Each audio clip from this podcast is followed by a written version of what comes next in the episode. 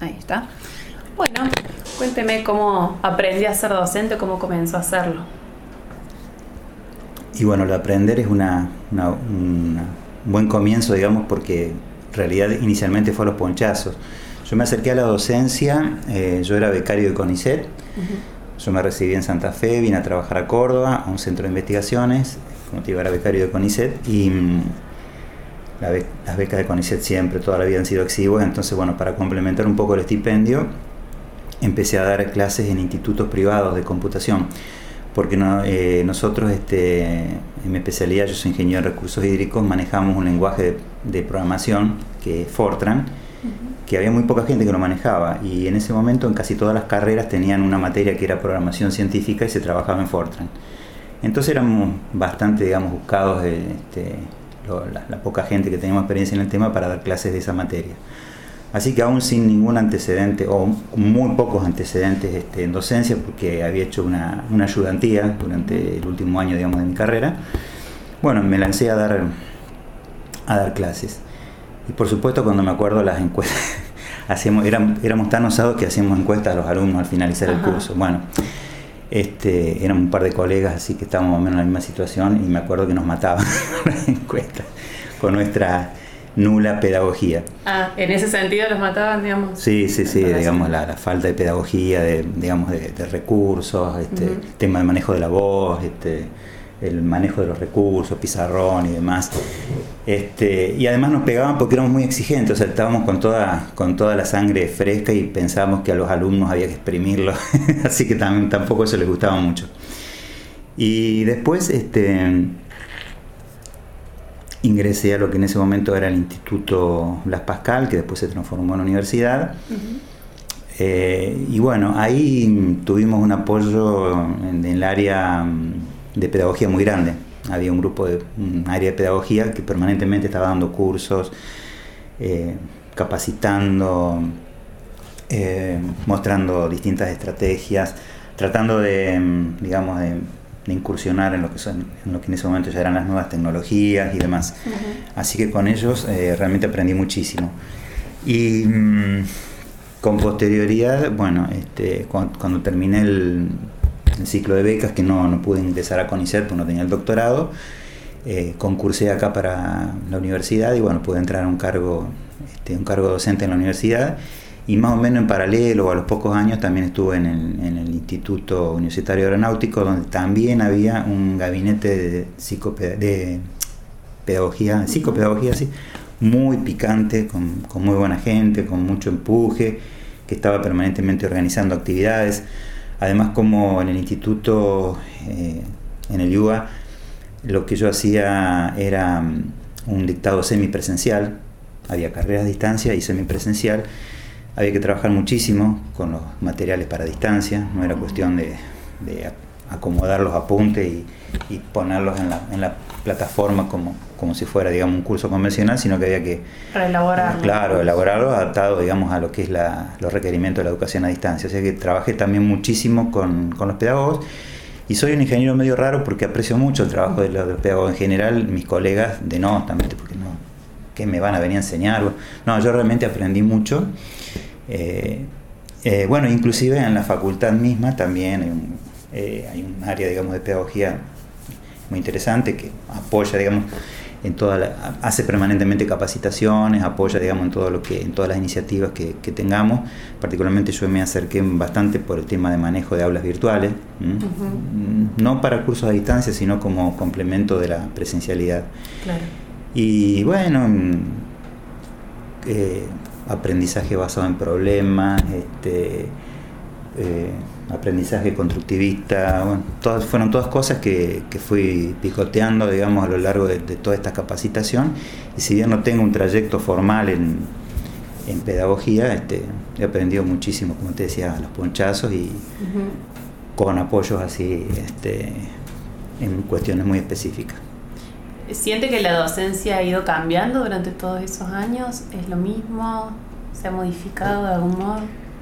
No, sí, yo creo que, eh, digamos, este, todo este trabajo, digamos, que, que hacen las áreas de pedagogía, bueno, han ido, digamos, este, procurando un mejor perfil de docentes, particularmente en ingeniería, eh, digamos, todo la mayoría de, mis colegas entienden que bueno, que tienen que saber del tema, después, bueno, cómo lo cuentan, es una cosa secundaria. Bueno, yo creo que este, se ha ido haciendo mucho hincapié en, la parte, digamos, en las herramientas pedagógicas para lograr una, mejor comunicación docente-alumno. Eh, en particular, fíjate vos, nosotros, yo estoy en un área de matemáticas, estoy en estadística y trabajamos con un enfoque constructivista, o sea, no damos clases magistrales. Y eso, bueno, lo logramos gracias a, lo que, a, cómo nos fueron cambiando la cabeza con el tiempo. Eh, vos me decías si cambia, mirá si habrá cambiado, que bueno, yo estaba acostumbrado como alumno a que el profe se paraba en el curso, llenaba el pizarrón de fórmulas y demás, o dictaba, o se sentaba y dictaba algo, y nosotros tomamos nota y después íbamos para los parciales. Bueno, ahora... Este, con este enfoque que yo te digo que tenemos en la cátedra y que trato de, replicarlo en todas las actividades docentes que hago, eh, tratamos de que el protagonista sea el alumno, que nosotros seamos especie, digamos, de comunicadores, de tutores, que lo apoyemos en lo que, todo lo que es el estudio independiente y demás, la resolución de problemas, y que básicamente este, ellos construyan su propio conocimiento a partir del estudio independiente, a través de la resolución de casos, eh, a través de trabajo en pequeños grupos. Es decir, que sí, yo creo que ha ido cambiando mucho. ¿Y esa idea la trajo usted, digamos, para empezar a trabajar de esa forma o se fue armando entre varios? Se fue armando en la cátedra, donde, por ejemplo, el titular y, otra, y algunos otros miembros tenían un, un magíster en, enseñanza universitaria, donde fueron mamando todo esto, más, más, lo, más lo que cada uno tenía, digamos, como aprendizaje personal. Hubo acuerdo de que la clase convencional no iba más, que el alumno se aburre, que el alumno hace zapping mental a los 10 minutos ya, si vos le estás llenando el pizarrón de forma y, hablando y hablando, hace los 10 minutos ya hicieron zapping mental, están en otra cosa. Entonces entendíamos que la, forma de revertir eso era que, que ellos sean un poco los protagonistas de la clase, que nosotros los acompañemos en todo lo que es el estudio, en todo lo que es la presentación de los temas, Em, la resolución de, ejercicios, la resolución de prácticos grupales y que ellos mismos vayan este, creando sus propias herramientas. Entonces sí, yo creo que ha habido un cambio muy grande, por lo menos eh, comparando con la modalidad con la que yo estudié es de 180 grados. Em, en todo momento el tema de la docencia sale mucho en relación al aula, pero sin embargo la docencia implica más cosas que estar en el aula, así como preparar el aula virtual en su momento para distancia, ¿qué, otras actividades incluye y cómo se lleva con ellas? Bueno, em, una, vos la mencionás, em, yo creo que eh, a través de las aulas virtuales, como complemento de la presencialidad, no para, digamos, educación a distancia, nosotros logramos una comunicación permanente con los alumnos más allá, digamos, del horario de clase. Eh, lo usamos como plataforma para, para poner materiales, para consultas, para intercambio, para que entre los propios alumnos se, pongan en contacto para discutir algún tema, armar grupos y demás. Y, bueno, después creo que lo, lo, lo extraáulico está siempre presente, porque en mi caso, digamos que Yo tengo un cargo full time en la universidad, yo tengo una cierta dedicación a la, docencia, al dictado de clases, pero después tengo un, buen porcentaje en investigación, en extensión, en gestión. Entonces, este, permanentemente estamos haciendo cosas eh, fuera del aula em, que por lo general tienen que ver con la materia que uno dicta, obviamente, y que involucra, digamos, el contacto con, también con alumnos que, están o haciendo ayudantías o haciendo su trabajo final o están buscando orientación en algo, este, en algún trabajo, en alguna, en alguna aplicación. O sea, sí, el trabajo, en, mi caso particular, por las características de mi cargo, la, actividad extraúlica es muy rica y bastante intensa. ¿Y cómo se aprendió todo eso? ¿Cómo fue el recorrido de ir sumando todas esas actividades desde que empezó la docencia? Bueno, em, yo en realidad Acá empecé con un, en la, acá en la Universidad Nacional de Córdoba, en la Facultad de Ciencias Exactas, en Física y Naturales, empecé con un cargo de semidedicación, lo cual ya desde el vamos implicaba eh, no solo docencia, sino investigación o extensión. Em, posteriormente, con el PROMEI, programa de mejora de, ingeniería, este, logré acceder a un cargo full time, con lo cual ahora es docencia, tenés obligación de hacer docencia, investigación y extensión o gestión, o sea, por lo menos tres actividades. Entonces, bueno, medio que la, la, realidad te va llevando. ¿Cuánto tiempo pasó desde que tuvo una dedicación a pasó a la dedicación full? Y más o menos unos 10 años, sí, 10, 15 años de pasar una a la otra.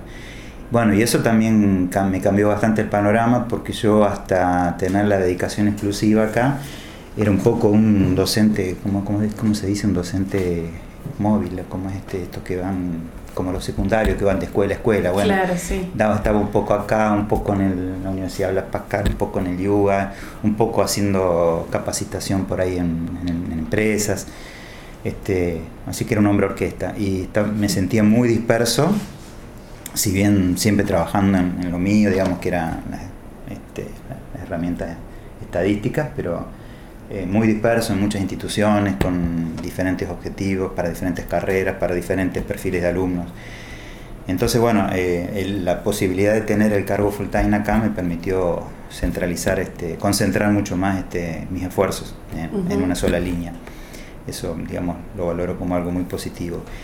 Y bueno, y una de las líneas que no, que no sé por qué no, no, lo explicité más, es, justamente es la extensión que mm, a veces mal entendida como asesoramiento. Ah, sobre todo acá en ingeniería se, se, se, asocia extensión a, bueno, vamos a, a, un lugar, a un barrio, a una organización y lo asesoramos. No, extensión es la construcción, digamos, colectiva del conocimiento, ¿no? este, entre todos. Y una posibilidad interesante que tuve ahí, yo soy desde hace varios años evaluador de las becas de extensión de la CEU eh, lo cual me abrió también mucho la cabeza respecto de este tema, de lo que es la extensión. Y, y bueno, yo creo que es una necesidad de la universidad abrirse y trabajar en el medio, eh, como te digo, en la creación colectiva, digamos, de conocimiento, no, no solo la transferencia, sino también el, aprendizaje ¿no? de, de, los saberes que hay en el medio. Y bueno, y todo eso lo fui, lo fui incorporando en la medida que el sistema me lo iba requiriendo. Ya la parte de investigación la traía un poco más curtida, digamos, desde mi experiencia de becario de CONICET. Sé que eso es, digamos, es lo que menos me costó acomodar. Este, y uno sabe que para sobrevivir en el sistema tiene que hacer investigación, tiene que publicar, tiene que hacer presentaciones en eventos de interés científico-tecnológico, así que bueno, eso lo tengo incorporado desde siempre. Y la gestión se fue dando, bueno, circunstancialmente, eh, en apoyo, digamos, en tareas del departamento, fui subdirector del departamento de matemática, este, estuve en diferentes comisiones, bueno, y siempre estoy abierto, digamos, a colaborar en, lo, que es, en lo que se pueda, digamos, que sea en beneficio de la universidad.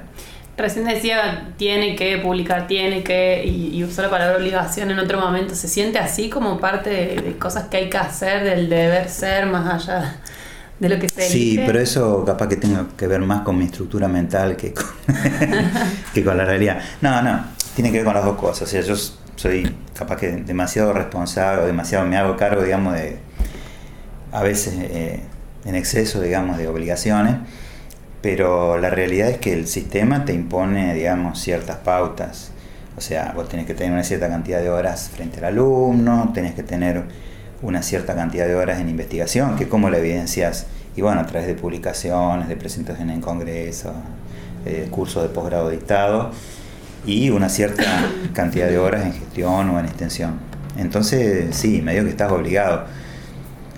A ver, hay mucha gente que no lo hace a, total conciencia y sobrevive en el sistema pero bueno, en mi caso no me, no me, sentiría, no me sentiría bien de estar haciendo la plancha, digamos, en, en algo, así que sí, eh, por ahí lo digo en esos términos porque, porque en determinados momentos te, pesa, ¿no? Cuando tenés que, llega fin de año y tenés que juntar los, antecedentes y decir, bueno, este, qué hice o qué dejé de hacer, bueno, es importante. Bien. Eh, tuvo que ir tomando decisiones sobre la docencia a lo largo de eso, desde que empezó eh, a dar esas primeras clases en donde los alumnos lo mataban en las encuestas hasta hoy? Eh, totalmente, yo nunca pensé que iba a terminar haciendo docencia y nunca, nunca pensé que me, fue, me terminara gustando. Eh, yo siempre, siempre no, pero muchas veces en paralelo he hecho como actividad artística talleres de teatro y siento que la, la clase es una gran puesta en escena donde uno es el protagonista y tenés a todo el público este ahí cautivo. Y mm, bueno, como te decía, yo no, cuando estudié o cuando me recibí no, pensé que iba a terminar haciendo docencia. O sea, la, justamente la realidad me llevó hacia eso. La imposibilidad de ingresar como investigador en CONICET eh, hizo que, que, entrara a la universidad y, y, la universidad casi un 50% es actividad académica, es docencia.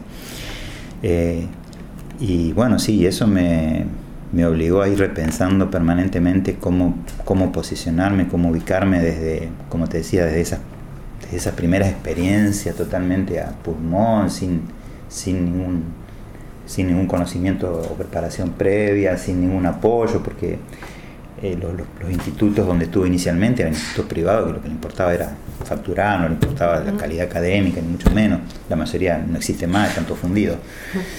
Este, así que mm, de eso a la actividad docente actual, este, sí, me obligó a replantearme, a mejorar, a estudiar, a capacitarme, a estar permanentemente, digamos, este, pendiente de las nuevas cosas que van apareciendo y, bueno, este, que es fundamental para poder, para poder sobrevivir en este medio.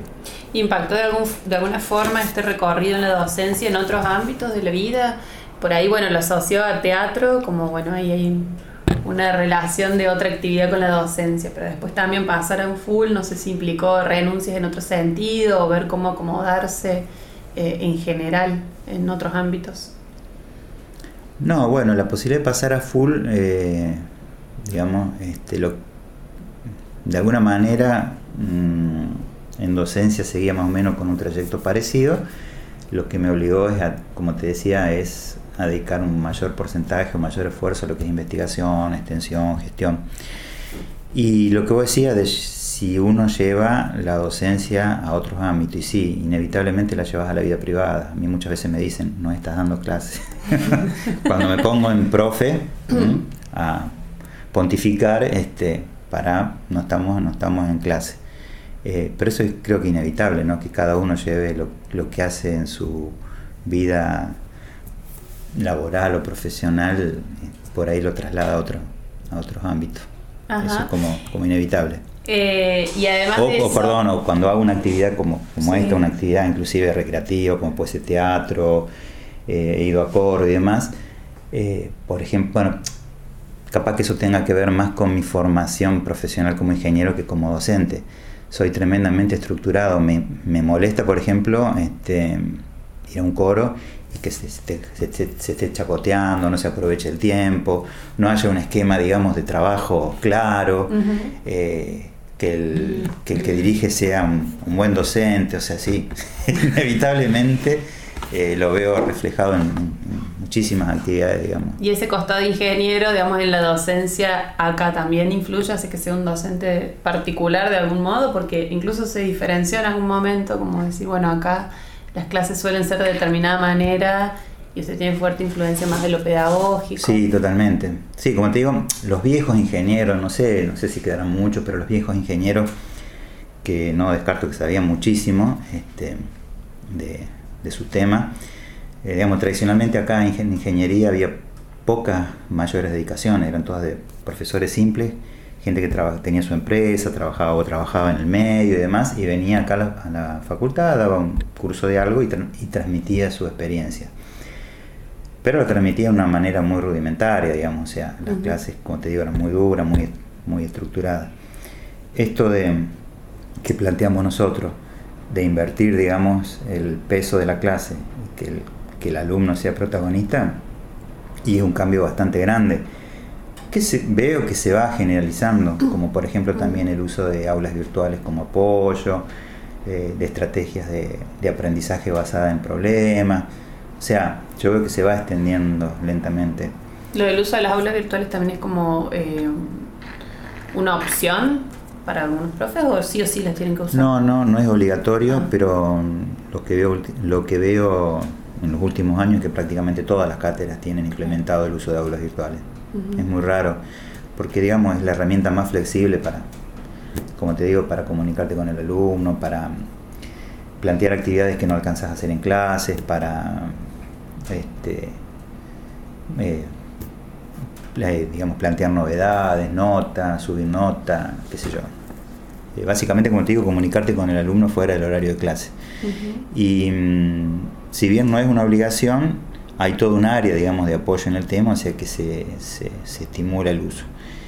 Y bueno, más, más que ahora que se habla, digamos, de la, de la universidad virtual, digamos, de, la apertura de la universidad, digamos, hacia la, hacia la distancia, hacia la educación a distancia, este, esto se va a ir este, digamos, consolidando mucho más. Eh, e inclusive lo, que ya actualmente es muy común son los posgrados a distancia, o cursos, no solo posgrados formales, sino cursos de capacitación a distancia o semipresenciales. Entonces es fundamental la herramienta. ¿Usted dicta, por ejemplo? No. Eh, estoy en, eh, sí, estoy en posgrado, pero posgrado presencial. Y aún en el posgrado presencial este, uso, la, uso el aula virtual como, como estrategia digamos, de apoyo. Bien. Eh, en un principio usó las eh, encuestas para evaluar cómo había sido como docente. Actualmente, ¿cómo se da cuenta que es un buen no, docente? No, no, a ver. ¿O no? eh, modestia aparte. Un indicador es los alumnos eligen a qué comisión se anotan. Y yo sé que un, indicador es que mis comisiones se llenan rápidamente. Eh, tengo un colega, me voy a poner un poco colorado decirlo, pero tengo un colega que siempre chusmea, no, me dan, digamos, ni el tiempo ni las ganas de andar chusmeando todo lo que pasan los alumnos entre sí, porque los alumnos tienen miles de herramientas de redes sociales, de informática. Y hay un profe que siempre me carga porque mm, dice que los alumnos se comentan entre ellos, si querés aprender, anda con Ingaramo. Bueno, no digo más nada. Claro, si querés aprobar, eh, Si querés aprobar, bueno. Em, o sea que ese sería un indicador.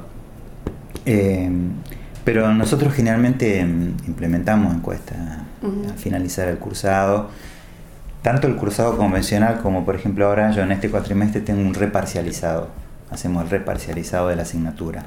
No es reeditado, es reparcializado. Rinden los parciales nomás con un apoyo, digamos, en clases de consulta.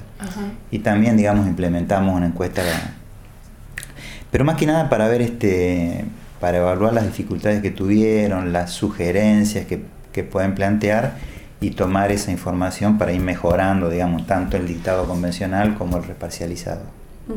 ¿Y cuál de esa información es para, usted importante eh, como retro de, de, su rol docente? Bueno, fundamentalmente eso, las sugerencias que hacen bueno, más allá de las, por ahí de, los de los puntos que califican como bueno o malo, que más o menos ya a esta altura uno, uno los conoce, ya sabe cuáles son los puntos fuertes y los puntos débiles, lo que siempre me sorprende es en la, cuando, digamos, las partes abiertas de la encuesta, donde vos decís, bueno, sugerencias, siempre encontrás algún, algún condimento, algo nuevo, digamos, que te, te abre la, la, cabeza y decís, ah, mira, este, esto no lo había tenido en cuenta, o esto es interesante, digamos, esta, esta inquietud es interesante para tratar de incorporar. O sea que más que nada eso, los aportes, las inquietudes que tienen los alumnos, que bueno, que, a su vez yo también, año a año va cambiando su perfil, entonces este eh, bueno, hay que irse adaptando. Si tuviera que marcar como hitos o momentos importantes desde que empezó a ser docente hasta ahora, ¿cuáles marcaría? Bueno, para mí eh, el más importante fue ese, el pasar a dedicación exclusiva de la universidad, porque tengo un sentimiento de pertenencia muy grande a la universidad, eh, pública, gratuita, libre. Entonces, este, para mí, haber pasado a ser eh, parte, digamos, integrante en un 100%, digamos, de, esta institución, para mí fue, fue, el hito más importante, sin duda. Bien. ¿Algún otro? Y tendría que pensar un poco más. Este, como te decía, fueron pequeños hitos. Eh, todo, este, todo ese trabajo en conjunto con, con, el área de pedagogía, con las áreas de pedagogía de las distintas instituciones donde me, me, tocó actuar, donde también me fueron abriendo de a poquito la cabeza, bueno, mira, existe esto, puedes trabajar de esta forma, eh, podés evaluar así, este, los materiales los podés armar de, de esta forma. Eh, pero eso ya fueron, digamos, fueron, digamos, pequeños hitos. Eh, ¿Estuvo siempre en la misma cátedra o fue cambiando? No, siempre en la misma cátedra. Lo que cambié es el lugar donde yo desarrollo las actividades de investigación. Eh, yo, bueno, ahí tenés, gracias por recordarlo, ese fue un hito también importante. Yo, cuando, cuando ingresé, digamos, este, a la Facultad de Ingeniería, Facultad de Ciencias Exactas, que fue en el área de matemática, en estadística, eh, bueno, la materia estaba fuertemente volcada a lo que era aplicaciones estadísticas a la calidad, a la industria. Entonces trabajé mucho en esa, dirección. Eh, muy, muy orientado, digamos, a lo que eran aplicaciones industriales. Y por muchas situaciones, bueno, que sería largo comentar, en algún momento como que me... Un poco, en parte me aburrí, digamos, de, estar corriendo atrás de la, de la histeria de la industria. Y por otro lado, sentía, yo soy ingeniero de recursos hídricos, vivo en Río Ceballos, que es una zona, digamos, muy castigada este, hidrológicamente por inundaciones extremas o sequías extremas. Entonces sentía que tenía que, de alguna manera, mm, devolver al medio lo que yo había aprendido en mi carrera de grado. Entonces, en el año 2014, que mm, terminaba, digamos, em, viste que los proyectos de investigación de, que evalúa, que financia CECIT son bianuales. En un momento dado en que terminaba un proyecto, un programa y un proyecto de CECIT, me, me replanteé la continuidad, digamos, en esa línea. Estuve explorando, digamos, el, medio de la facultad, en, digamos, las distintas alternativas que había en la facultad. Y ahí este, tuve la, invitación, digamos, a sumarme al laboratorio hidráulica, donde, bueno, volví a mi, a mi línea de trabajo original, que tiene que ver con los recursos hídricos, con la hidrología. Realmente, gracias por recordarlo, ese fue, ese fue otro hito importante o sea, más relacionado con la parte de investigación y extensión que con la parte, digamos, de docencia. En docencia siempre, en docencia, en la parte académica, empecé y sigo en la misma línea, ¿eh? que es el dictado de, estadística. Bien, pero después sí tiene la posibilidad entonces de ir como definiendo líneas de investigación de acuerdo a, eh, sus preferencias. Claro, sí. Y sigue en esta, en esta misma. Y en este momento este, sí, estoy trabajando en, hidrometeorología, estamos trabajando en el uso de aplicaciones como por ejemplo el radar, no sé si has visto que está ahí en el radar meteorológico que está atrás de la CECIT. Ajá. Bueno, abajo del radar está el laboratorio de hidráulica. Y ahí, este, entre otras iniciativas, se, está, se ha armado un observatorio hidrometeorológico de Córdoba que trata de reunir toda la información meteorológica, hidrológica y demás que hay en, la provincia para ponerla al servicio de la que necesite y sobre todo, digamos, para mm, a partir de eso gestionar de manera más eficiente lo que son los sistemas de alerta eh, hidrometeorológico. Que, bueno, por las características, sobre todo de la zona de montaña, acá este, cuando tenés crecidas, tenés crecidas este, impresionantes, entonces, bueno, es importante a través de de las mediciones, de los pronósticos meteorológicos y demás, prever cuando van a ocurrir esas situaciones para alertar, digamos, a la defensa civil y a través de defensa civil a la población. Y otro problema recurrente son las sequías, que también, digamos, hay que estar preparado, digamos, para actuar, para saber cómo gestionar el recurso frente a la, frente a la escasez. Em, en relación al, al rol docente en general y todo lo que implica, ¿cuáles son las problemáticas con las que se enfrenta, las cosas que son difíciles? Y para mí, digamos, eh, una cosa que me que para mí representa un problema es la masividad. Si bien sé que con respecto, por ejemplo, a tu facultad, nosotros estamos en la gloria, ¿cuántos alumnos tenés vos en, un curso? Sí, bueno, no, en un práctico puede haber más de 100. Claro. Bueno, nosotros estamos manejando en el orden de 60, 60, 80 alumnos. Ahora, para una materia como la que damos nosotros es mucho. Este, es mucho porque es mucho desgaste. Yo siento que después de cada clase me quedo sin energías. este, porque a veces son bastante prolongadas la, digamos, la, los módulos, la extensión de los módulos, pero sobre todo la, estar pendiente de tanta cantidad de gente. Eh, entonces, si tuviera que eh, focalizar un problema, para mí es el problema de la masividad, digamos, donde no puedo hacer una clase más o menos personalizada, donde el alumno termina siendo un número, donde finalmente conoces a los que se destacan por muy bueno o muy malo, y el montón del medio no, no terminas de, encasillarlo. Y esto siempre fue así, ¿no?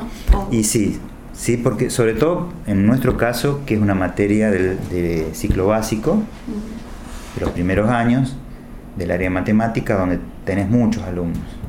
En primer año es peor, nosotros estamos en segundo año, en primer año es peor. Tenés eh, grupos de más de 100 alumnos. Entonces cuando tenés que corregir un práctico, un parcial, te dan ganas de llorar. Eh, la verdad que pasa eso. Y, y bueno, al menos en el ámbito donde yo estoy, en la cátedra donde yo estoy, creo que somos todos muy responsables y corregimos los exámenes a conciencia, por ahí nos lleva todo un fin de semana corregir parcial, pero bueno, este, quizás es la, parte que más este, que percibo como más problemática. Eh, por lo demás, creo que mm, año a año vamos teniendo más y mejores recursos. Eh, tenemos laboratorio de computación, si queremos hacer clases en computación. Tenemos aulas con proyector, cosa que si queremos trabajar con un PowerPoint lo podemos hacer tranquilamente. Eh, tenemos software estadístico libre para los alumnos, es que ellos lo bajan a su computadora, si quieren la pueden traer a la clase y trabajar con eso. o sea, el trabajo se ha ido facilitando en gran medida gracias a todo el apoyo tecnológico que hay. Inclusive ahora, digamos, hay un proyecto, mm, digamos, hay un laboratorio que no me voy a acordar el nombre, pero que es audiovisual, donde vos si querés podés grabar tus clases o, algún tema en especial y después subirlo, al, a, la, subirlo a la web, subirlo en tu, página, en tu plataforma, en, tu aula virtual. Y eso, bueno, también es un avance bastante significativo porque digamos el alumno puede ahí rebobinar, repasar, escuchar mil veces digamos un concepto que no, que no le queda claro. O sea que yo desde ese punto de vista sí la, la, la tarea docente se, se, ha ido viendo cada más facilitada. Eh, horarios mejor organizados, este, acá hay un buen control de horarios, digamos, de asistencia de los docentes, o sea que los alumnos no tienen problema de que los, un docente falte o no venga y y no se justifique. ¿Cómo es el control? Va el, el digamos, te hace firmar, en, va, digamos, a la clase y te hace firmar. Em, se supone que también hay un control por parte del titular, de cada titular, digamos, de cátedra, pero digamos, más allá de eso hay un control eh, efectivo, digamos, por parte de Delía. Y em, se estudia permanentemente la asignación, digamos, los recursos, de los espacios, de las aulas, para que no haya su ninguna materia quede sin su, su, espacio, que no haya superposición, que bueno, si hay que recuperar algún módulo, siempre haya un espacio libre. Eh, ah, en ese sentido, eh, nuestra facultad es muy organizada. Bien, habíamos hablado antes de la evaluación y siempre lo encaramos como el rol de los alumnos evaluando. Pero después, pensando en la institución, evaluando a los docentes, ¿cómo, cómo se ha llevado con eso a lo largo de todo el tiempo? Bastante bien. Nosotros ahí en, nuestro departamento tenemos una evaluación anual, este, más allá de la evaluación institucional, del control de gestión docente, en que, al que está adherido la Universidad Nacional de Córdoba, con lo cual cada cinco años, si sos profesor eh, adjunto para abajo o cada siete años el profesor titular, más allá de digamos, ese control de gestión formal, nosotros tenemos eh, anualmente un control de gestión interno, que creo que es propio de esta facultad, algunos otros lo tienen implementado, otras no. Y ese control de gestión anual te obliga a informar qué actividades docentes hiciste, qué actividades extracurriculares hiciste, qué capacitaciones tomaste, en qué eventos participaste, qué publicaste, este, y eso tiene, eh, eso después sirve como em, base, digamos, para generar las evidencias que vos necesitas para el control de gestión formal frente a la universidad. ¿Eso se carga en un sistema? Sí, se carga en un sistema. Y a mí me parece bien, muchos, muchos, tengo muchos colegas que protestan porque tienen que hacer su informe anual, pero yo les digo, mira, eh, simplemente estás transcribiendo lo que hiciste, o sea, tenés que sentar una tarde y eh, concentrar, digamos, en, en, un informe este, online eh, toda la información. Y si yo siempre digo, si vos trabajás en el ámbito privado, te estarían evaluando con cada cosa que haces. si vos trabajás en la industria, te mandas una macana y te echaron, ¿no? No, te, van a pedir un informe a ver cómo fue tu desempeño. Este, así que yo mm, con el tema evaluación docente... Y con esa info que se hace, digamos, a partir de ahí se carga y quién la evalúa, ¿qué se hace con eso? A nivel de facultad, si no se cumplen los estándares mínimos, es como que se hace un llamado de atención al docente, porque por, ejemplo, si no vos tenés un cargo de mayor dedicación, eh, eh, de, ¿cómo se llama?, semi-exclusiva para arriba, tenés que mostrar evidencias en, que hiciste investigación o extensión. Si algún docente lo omite, se le hace un llamado de atención a, a que lo, a que lo, digamos, levante, digamos, esa observación y si no tiene nada, bueno, eso, eso después se, se transcribirá, en, se transcribe, digamos, en control de gestión formal cada cinco años, en que no se te va a renovar este, la designación. Pero en el control interno acá de la facultad, de eso que hacen anualmente, de cargarlo. Por eso te digo, se, se evalúa que vos cumplas con, que vos, digamos, presentes información o evidencia de que trabajaste en todos los frentes que debías haber trabajado, docencia, investigación, extensión o gestión. Y si no lo hiciste, bueno, son, sea, son motivos, digamos, de una observación. Em, y eso siempre se, se hizo, ese control anual. Sí. De siempre. Desde, desde que yo me acuerdo, sí. Bien, así que eso lo tiene como aceitado al, totalmente, de, Sí, totalmente. Actualmente está en discusión si es legal, si no es legal, porque como está el control de gestión formal, muchos docentes eh, aducen de que por qué te van a controlar anualmente si, si después tenés el control formal cada cinco años. Pero a mí no me parece mal porque entonces va detectando los desvíos, digamos, rápidamente. No esperas a que una docente entera cinco años después que, yo, que nunca dio clase o que nunca hizo investigación cuando le correspondía. Más vale irlo viendo anualmente y tratar de corregir las cosas este, sobre la marcha. Así que yo no sé si se va a seguir este, implementando o no, por esta cuestión de que parece, parecería como que hubiera una colisión entre los sistemas de evaluación.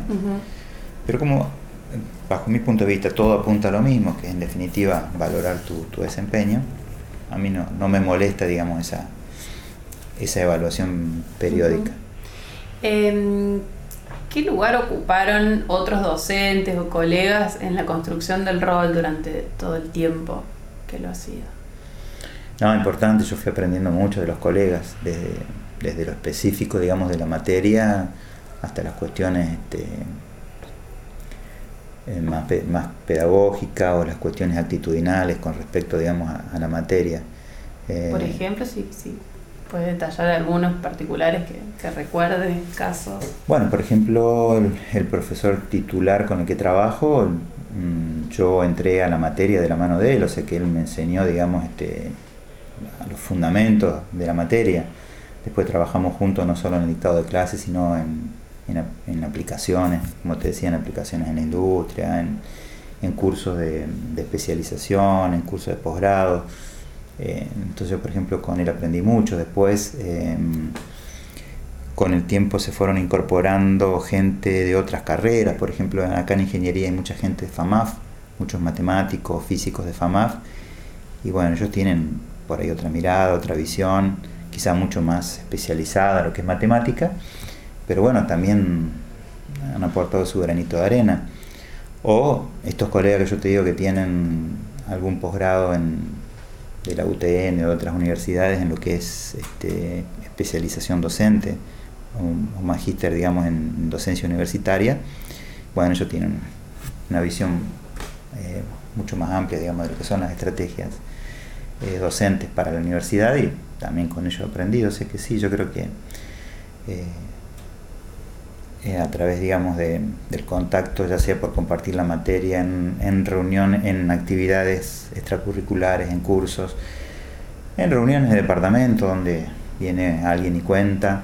Eh, después otra, eh, acá está muy institucionalizado la realización de talleres o pequeños foros donde se cuentan experiencias, digamos, innovadoras. se por ahí está motorizado por el área de enseñanza o por alguna carrera en particular, pero es muy común que, digamos, se generen instancias donde, bueno, a ver, vamos a hacer un taller o un o mini congreso donde vamos a contar experiencias innovadoras en la enseñanza de tal materia o, o, de la ingeniería en general.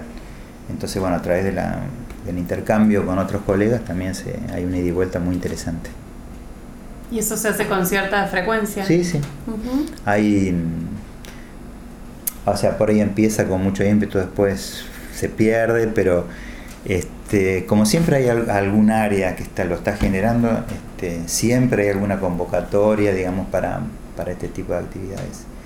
Y es muy interesante porque vos tenés, digamos, una, una facultad muy grande, con muchos docentes, con muchas carreras, con muchas áreas muy diferentes entonces es interesante poder confluir en, algún espacio donde te encontrás con gente con miradas completamente distintas, de materias completamente distintas, de años completamente distintos, digamos, este, no es lo mismo un profe, un profe de materias básicas de primero o segundo año que uno de, ya de carreras de, final de, cursado, de quinto, de cuarto o quinto año.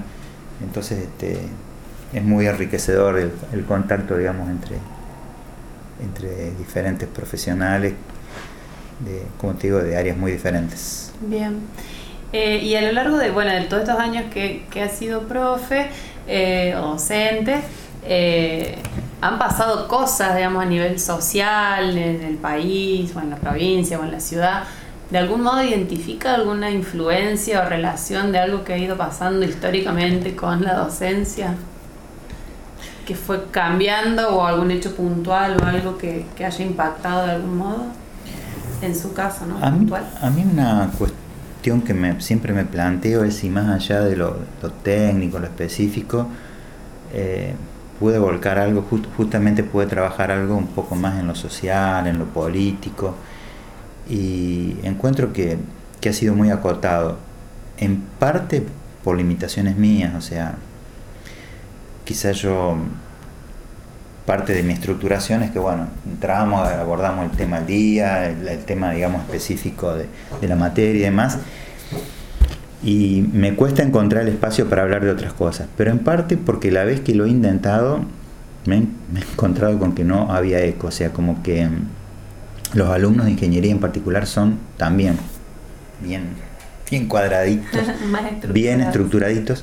Entonces lo intenté en algunos momentos que había situaciones sociales muy particulares, eh, charlarlo en clase, mm. em, abrí espacios en, el aula virtual para que participaran y encontré muy poco eco. O sea, si vos me decís cuál es tu asignatura pendiente, el rol de la universidad en, la sociedad. O sea, técnicamente yo creo que todo, todo lo que hacemos, todos mis colegas son eh, no digo incuestionable, pero poco cuestionable. Pero creo que la universidad en general y nuestra carrera en particular, o nuestras carreras en particular, este, creo que es una asignatura pendiente, el, el rol de la sociedad en el, en el, Estado, en la sociedad. Eh, si bien ahora, si vos entras en la página de la universidad, de la facultad, vas a encontrar un montón de convenios y apertura, digamos, hacia la comunidad, diariamente, ¿no? Encontrás que, se firma un convenio acá, la facultad va a asistir, pero como que ha tenido más impulso, digamos, en los últimos años. Pero como que en general hemos vivido bastante encapsulados, digamos, de la, eh, de la realidad. Y, y en lo personal, más allá, digamos, dejando de lado la cuestión institucional, en lo personal creo que debería haber trabajado mucho más en, los valores, en la inserción, digamos, de un profesional de la ingeniería en la sociedad, en el compromiso que debe tener, digamos, con, la búsqueda de un país mejor, más justo, eh, más independiente, más soberano. Y, pero como te digo, por ahí no encuentro la herramienta o la estrategia para hacerlo y encuentro bastante poco eco en los alumnos, como que no les interesa demasiado este, esa cuestión. Es, queda claro. ¿Y mm, eh, algún hecho histórico, alguna situación que fue pasando que impactó, por ejemplo, en, alguna decisión como, como profesor o en, o en algo de, de, de sus actividades cotidianas como docente?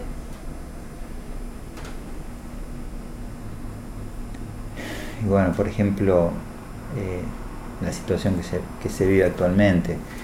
Eh, obviamente, mm, en la medida que podés tener algún mínimo contacto con los alumnos, bueno, saber sus realidades, charlar con la gente que viene de afuera, que está en situación económica complicada y demás, bueno, tratar de, ayudarlo, de colaborar, de orientarlo, de darle una mano.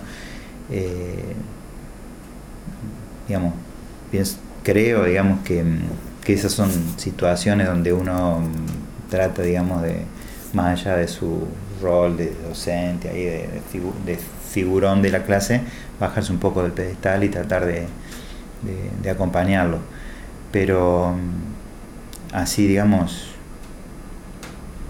eh, como institucionalizado regularmente, no, no, no te podría decir. Salvo sí lo de las inundaciones por ahí que influyó en en elegir esa línea de investigación. Sí, sí, en este momento estaba, estaba pensando en el aula, estaba pensando, digamos, en la actividad académica.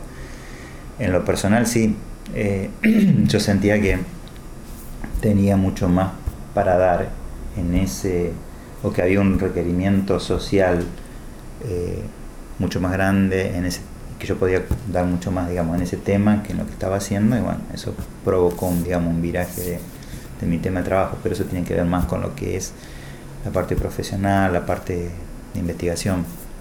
Pero sí, también fue una realidad. Eh, en, mi ciudad, particularmente en Río Ceballos, pasamos de siete años de sequía, donde el dique digamos, que provee agua potable se estaba, quedando, se estaba vaciando, a un año en que tuvimos la inundación esa, digamos, que provocó desastres, muertos. Este, eh, daños materiales increíbles ¿no? en, todas en todas Sierras Chicas. Y sí, para mí, pensándolo en términos de lo que vos preguntabas, sí, eso fue un, motor, digamos, que un, causal, digamos, que me hizo, digamos, a eh, movilizar un poco mi estructura y decir, no, lo mío va por, por otro lado. Pero eh, volviendo a lo que te decía, estaba pensando un poco más en, en lo que es la parte eh, de docencia y ahí no encuentro, digamos, así elementos que hayan provocado grandes sismas. Bien. Bueno, no sé si hay algo más que, quiera agregar en relación a, su recorrido como docente. Eh, no sé, ¿hace cuántos años que, es docente? Eh, es como 30 años más. Este... ¿Hay etapas? ¿Puede identificar etapas dentro de esos 30 años? Y sí, por ejemplo, como te decía al principio, cuando recién empezamos, que éramos todos más o menos en la cátedra jóvenes con la misma, eh, con inquietudes parecidas y que éramos más idealistas y, pensábamos que, que la cátedra un, era un lugar de, experimentación, digamos, con alumnos y que el examen, digamos, debería ser algo este, desafiante y demás y los matábamos a los alumnos. Entonces, bueno, con el tiempo fuimos este, comprendiendo, bueno, una, instancia, una instancia de evaluación no es una instancia de, digamos, de experimentación, o sea, no podés ir con cosas nuevas, novedosas, este, pretender que los alumnos piensen, creen eh, y, digamos, sean innovadores en un espacio de evaluación. Entonces, bueno, fuimos complementando las evaluaciones este, individuales, que son muy estresantes, muy... Eh, eh, no me sale el término, pero digamos, muy agobiantes para los alumnos, con instancias de trabajo en paralelo, digamos, de trabajo en eh, de elaboración de trabajos prácticos grupales, donde se ven en la obligación, digamos, de defenderlos públicamente. Entonces, le agrega el plus, digamos, de la necesidad de de expresar, que en general en, un ingeniero es bastante, eh, es bastante difícil, es bastante laborioso. Entonces, este, con los trabajos prácticos logramos que implementaran todas las herramientas que desarrollamos en la materia y que por otro lado personalmente se, vieran, se vean en la necesidad de exponerlo, de defenderlo. Entonces como que le agrega un plus, no solo lo técnico, sino también digamos lo, social. Este, bueno, todo eso lo fuimos aprendiendo a lo largo digamos de, de los años. Y bueno, actualmente creo que tengo mucho más claro eh, qué es lo que uno tiene que poner en juego en una clase convencional, en, un trabajo, en la presentación de un trabajo grupal, en una evaluación individual, eh, cómo valorar, digamos, cómo evaluar, digamos, la respuesta de los alumnos en cada una de esas instancias, eh, qué cosas le agregan valor realmente a su aprendizaje, qué cosas no. O sea, todo eso, digamos, lo, creo que lo hemos ido aprendiendo a lo largo, a lo largo del tiempo. Entonces, después de esa primera etapa de experimentación, ¿cuál siguió? Y de, ir aprendiendo, digamos, este, de, ir, de ir dándonos la cabeza contra la realidad y de ir aprendiendo, como te digo, bueno, qué, se, qué podés esperar de un alumno en una instancia de evaluación formal, eh, qué podés esperar eh, o qué cómo deberías plantear una actividad grupal, un plenario, una, una discusión grupal para que, sea, para que haya aprendizaje significativo para los alumnos, qué estrategias usar en clase, o sea, fuimos probando muchas estrategias, como te digo, desde la clase convencional hasta esta donde, eh, digamos, hay es una especie de tutoría donde apoyamos el estudio independiente de los alumnos. ¿Qué herramientas usar? ¿Cuándo usar un PowerPoint o no? ¿Cuándo usar un, un videíto? Eh, ¿cuándo, ¿Cuándo mandarlos a la web, explorar información? Eh, o a buscar datos de la realidad. Eh, todo eso lo fuimos, digamos, aprendiendo, incorporando, digamos, en el camino. Como que fue una primera etapa de experimentación y después una, una, etapa... una, primera etapa donde veníamos muy crudo, digamos, éramos muy, muy profes convencional. Bueno, este, dictamos la, la materia, hacemos ejercicio y tomamos las evaluaciones a ir incorporando todas, todas, estas, todas estas estrategias alternativas. El enfoque constructivista, el uso de aulas virtuales, eh, mucho, mucho aprendizaje basado en problemas, mucha actividad grupal, eh, defensa, de presentación de los trabajos grupales. Todo eso fue como más progresivo, fueron sumando herramientas de a poco, pero como si fuera una misma etapa que fue enriqueciéndose. Exacto. O sea, insisto, pasar de la estructura de clase convencional, profe al frente, explicando lo, que sabe y los alumnos tomando nota, a esta donde los alumnos están donde yo personalmente los hago pasar, los hago estudiar, después que estudian los temas, pasan ellos, explican lo que entendieron y después recién de eso pasamos a hacer ejercicios este, donde bueno, vemos si, si realmente pudieron incorporar las herramientas, los conceptos y después a través de los trabajos, en los trabajos grupales eh, integramos todo. Eso, eso fue un contarlo ahora en pocos minutos explicó años, años digamos de aprendizaje de uno, digamos, este, en la, implementación de todas estas de todas estas nuevas estrategias. ¿Y en esa línea del tiempo siente que su rol docente como que fue siempre así como creciendo o hubo algún momento que hubo algún bache o hubo algún, alguna interrupción? No, no, yo considero considero que fue, que fue siempre creciendo en el sentido, digamos, de que en la medida que vos aprendiendo más cosas y las podés ir volcando en el aula, este, es un crecimiento para todos, para uno, para, para el grupo de, de docentes, en este caso más cercano de la cátedra, y por supuesto repercute en beneficio de los alumnos. Muy bien. Bueno, no sé si hay algo más para agregar por mi parte. No, eh, me encantaría después tener una devolución, digamos, de los resultados de la investigación para, para un poco también retroalimentarme de cómo, cuál es la realidad, digamos, porque uno creo que uno a veces peca por creer que la realidad, como pasa en la vida, en la vida diaria, eh, uno cree que la realidad es lo que uno vive en su, en su mundo y en su mundo pequeño, digamos, y la realidad es mucho más variable, rica y, extraña de lo que uno cree. Entonces este, me encantaría saber cuál es este, la mirada que tienen distintos colegas, de, no solo digamos de esta facultad, sino de otras facultades, de otras, de otras orientaciones. Este, Claro, con otras y- y realidades, realidades. para ver este cómo está posicionada hoy día nuestra, nuestra universidad. Bueno,